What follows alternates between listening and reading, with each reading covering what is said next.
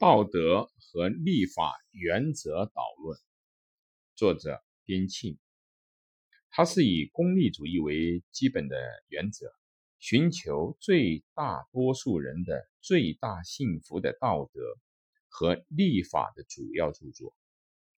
边沁提倡以增进快乐、消除痛苦的能力为道德和立法的基础。他是功利主义哲学的创始者，同时又是分析法学的先驱。题解：道德和立法原则导论，一七八九年。作者边沁生于公元一七四八年，卒于公元一八三二年。在法国大革命和产业革命的前夜，就已经倡导的功利主义原则，很快成为主导激进动荡时期立法的思想。为英国资产阶级所接受，特别是为高利贷变等书宣扬的资本主义经济理论，由穆勒父子加以发展。边沁用法实证主义者所做的法概念分析，尤其自有奥斯汀及大臣，形成了英国分析法学派别。本书在一八六三年到一八六四年以“力学正宗”为题介绍到日本。当时日本的思想受德国哲学思想极深，认为此书内容浅薄而不屑一顾。即使在作者家乡的英国，莫尔在《伦理学原理》一书中也批评说：“当把快乐自身是善。”苦痛自身是恶这一命题当做自然主义谬误而排斥以后，还在理论的伦理学世界就成为过时的思想。但像边沁这样从正面肯定欲望、最低限度在资本主义的理论和思想的初期阶段是有其生命力的。概要。布莱克斯通和边沁，牛顿大学的某个教室里面，名名声显赫的布莱克斯通教授正在讲授因果法。人类在一切方面都依靠自己的创造者，因此在一切方面应该服从创造者的意志。这个创造者的意志称为自然法。为什么呢？当上帝创造物质并赐给我们的时候，学生们正在聚精会神地听着，唯恐听漏了一句，并快速地记着笔记。唯有一个青年，不是一个少年，不做笔记，交叉着双臂在沉思。其实是一七六三年，这个少年才十五岁，他就是。杰罗米·边沁，当被同学们问及为什么不做笔记的时候，他回答说：“我正思考教授所讲的是否正确，没有时间做笔记。”十三年以后，一七七六年，英国法学界发生了一件事：查找全面批判布莱克斯通的一个匿名者，不是埃塞尔。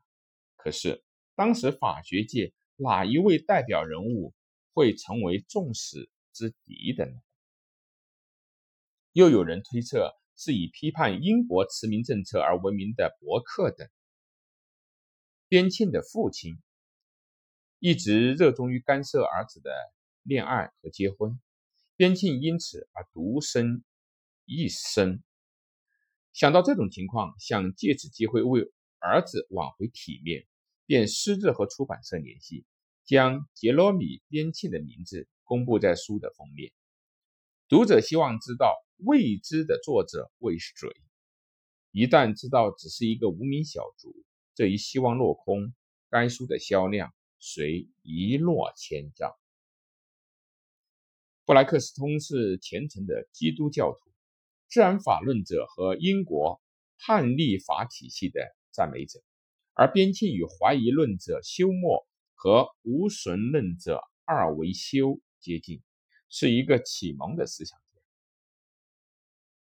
边沁不懈地坚持顺应社会的进步，通过立法实现法律制度合理化的主张，因而认为布莱克斯通赞美叛逆法是保守主义，是进步的敌人，政府的论片中的序。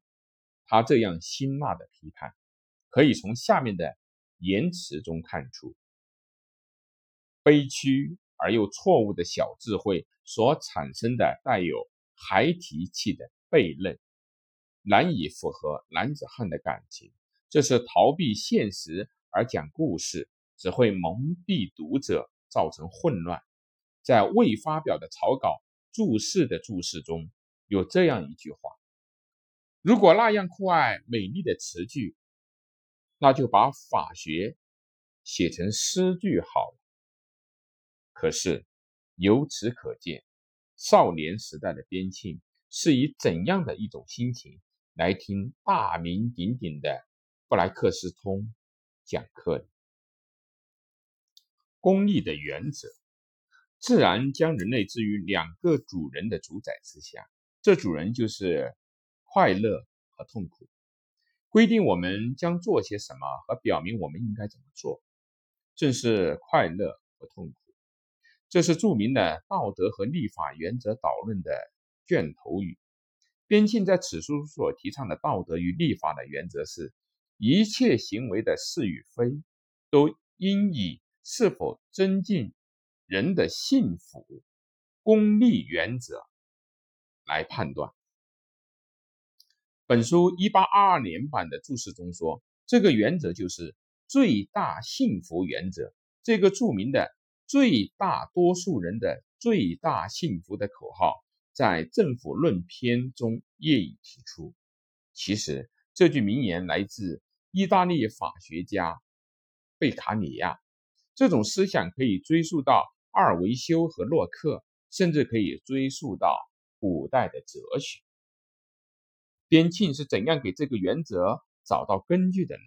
他说：“直接的证明既不可能，也不需要。无论怎样愚蠢或者乖僻的人，在他一生中，绝大多数情况下没有不赞赏这个原则的。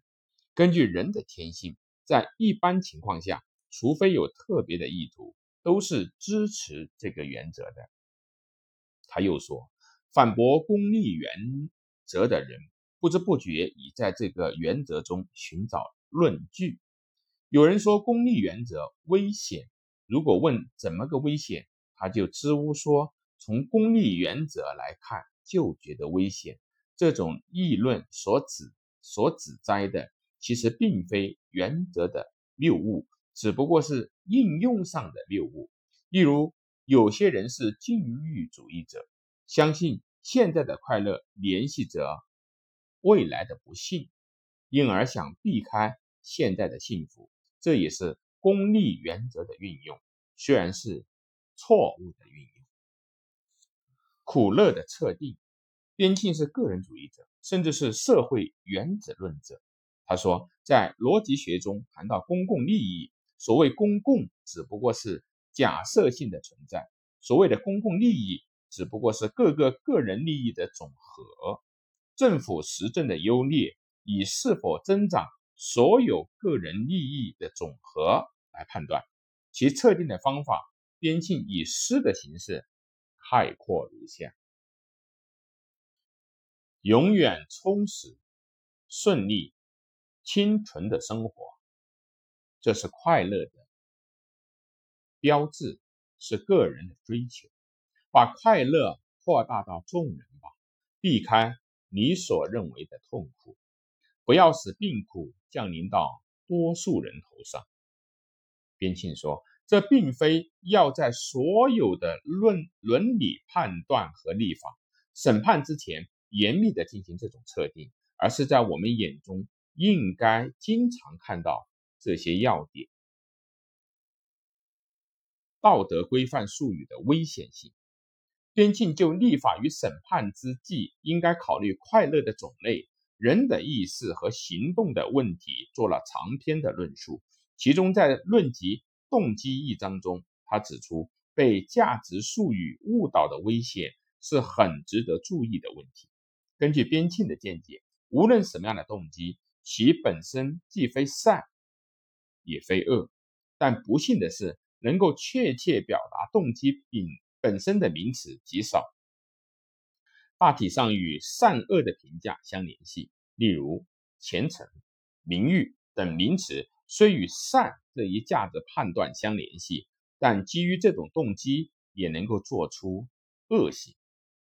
感觉的欲望称为肉欲，性欲称为色欲，财欲称为贪欲，名誉欲称为虚荣心，权力欲称为野心，对苦痛的恐怖称为胆怯。这些当然都是恶。但其动机本身并无显著的善恶之分。边沁还分析说，如果没有饥渴、性欲、对苦痛的恐怖和对生命的真爱，人类将是怎么样呢？又如，一个男子强奸处女，其动机是肉欲和色欲，当然是恶。如该男子和妻子性交，就不能够称其为恶，但两者的动机完全相同。因此，在审判前，应尽可能的用中性词来表示被告的行为动机，而不应该用道德的规范术语事先做出价值的判断。犯罪和刑法。政府的任务在于运用赏罚来增进社会的幸福，其中对于适用刑罚任务的分析是本书的一个主要论题。在刑法理论上，边沁当然的目的是刑主义者，他并且认为啊，从功利原则来看，应该制止无意义或者意义很小的刑罚。他与贝卡里亚同是系统的论述维护人权。防止滥用刑罚权主张的先驱，边沁认为，一切法律的一般目的在于增进社会的幸福，因此尽可能的排除减少幸福的一切倾向，也就是排除社会的毒害。一切刑罚的本身也是一种恶。从功利主义的原则来看，除最大的恶以外，应尽可能的宽容。无科刑的根据对。无科刑的根据时，刑罚缺乏效果时，刑罚无益的时候，刑罚无需要时等等，虽是有害的行为，也无需科刑。而且从费用的观点来看，如防止犯罪的费用超过犯罪的损害，亦无需科刑。例如被害者。同意的场合，其行为的益超过害。例如，法官越权，未使国民周知；未成年人疯人错误以及正当防卫、紧急避险和不可抗力等等。例如，舆论的反对、外国政府的反对等等。例如，依靠教诲即可防治犯罪，这些都是属于无刑科的根据的时候，刑罚缺乏。效果的时候，边沁热情地关注监狱行政的改革。他在最早用法文出版的《立法理论》一书中，认为监狱的现状是丑恶的学校，犯罪的大学，大恶人成了教师，使所有囚徒丢弃羞耻心，培植丑恶。边沁设想的监狱是圆形的，是从中央可监视。一切囚犯的独监监狱。至于死刑，因为一经错判，即无法挽回。边沁对死刑也维持批判的态度。其他，本书还有其他值得注意的地方，介绍其中的一部分如下：第一，宗教。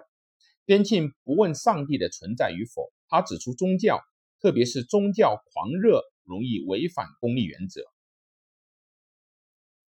谴责殉教、圣战和迫害等，如果路易十四没有宗教，法国就不会失去宝贵的八十万国民。但宗教的要求越来越接近于功利原则，值得庆贺。第二，自然法适合人性的唯一的善恶基准就是功利原则。如果自然法体现这一原则，就毫无问题。但往往是把主张者的有关善恶的批判冠以自然法之名，在这很多情况下是违反功利原则的专制，因而有害。第三，女性，女性善感，在体力、智力和意志力方面虽不如男子，但道德和宗教的感受性、同情和反抗的情感颇强。在宗教上，男女无明显差别，但女性易于迷信，女性同情心的范围狭窄，对功利原则也不如男子那么接近。这大都是环境的产物。不问女性未婚已婚，一味认为女性是行为无能力者，是颠倒了因果关系。如同专制统治者凭借自己的权力愚弄民众，反而说民众愚蠢，不应给予权力。第四，法学，边沁强调区分两种法学：法是怎样的存在着的技术性法学，和法应该怎样的存在着的批判性法学，并批评布莱克斯通将两者混为一谈。边沁要求的是科学的实定法学。可以说，边沁是奥斯汀等分析法学和卡尔森纯粹法学的先驱。第五，国际法。现在的国际法一般称作为 international law，这是边境创造的词语。以前称为 law of the nation，是由拉丁语 judicious 衍生的，本意的意思是万民法，即调整罗马帝国。各国家国民间法的关系的法律，例如希腊商人和西班牙商人的贸易，高卢人和非洲人的婚姻等等。而现在依边沁的观点看，这些都是应该属于国际司法的涉外国内法。边沁倡导应将其与国际法区别开来。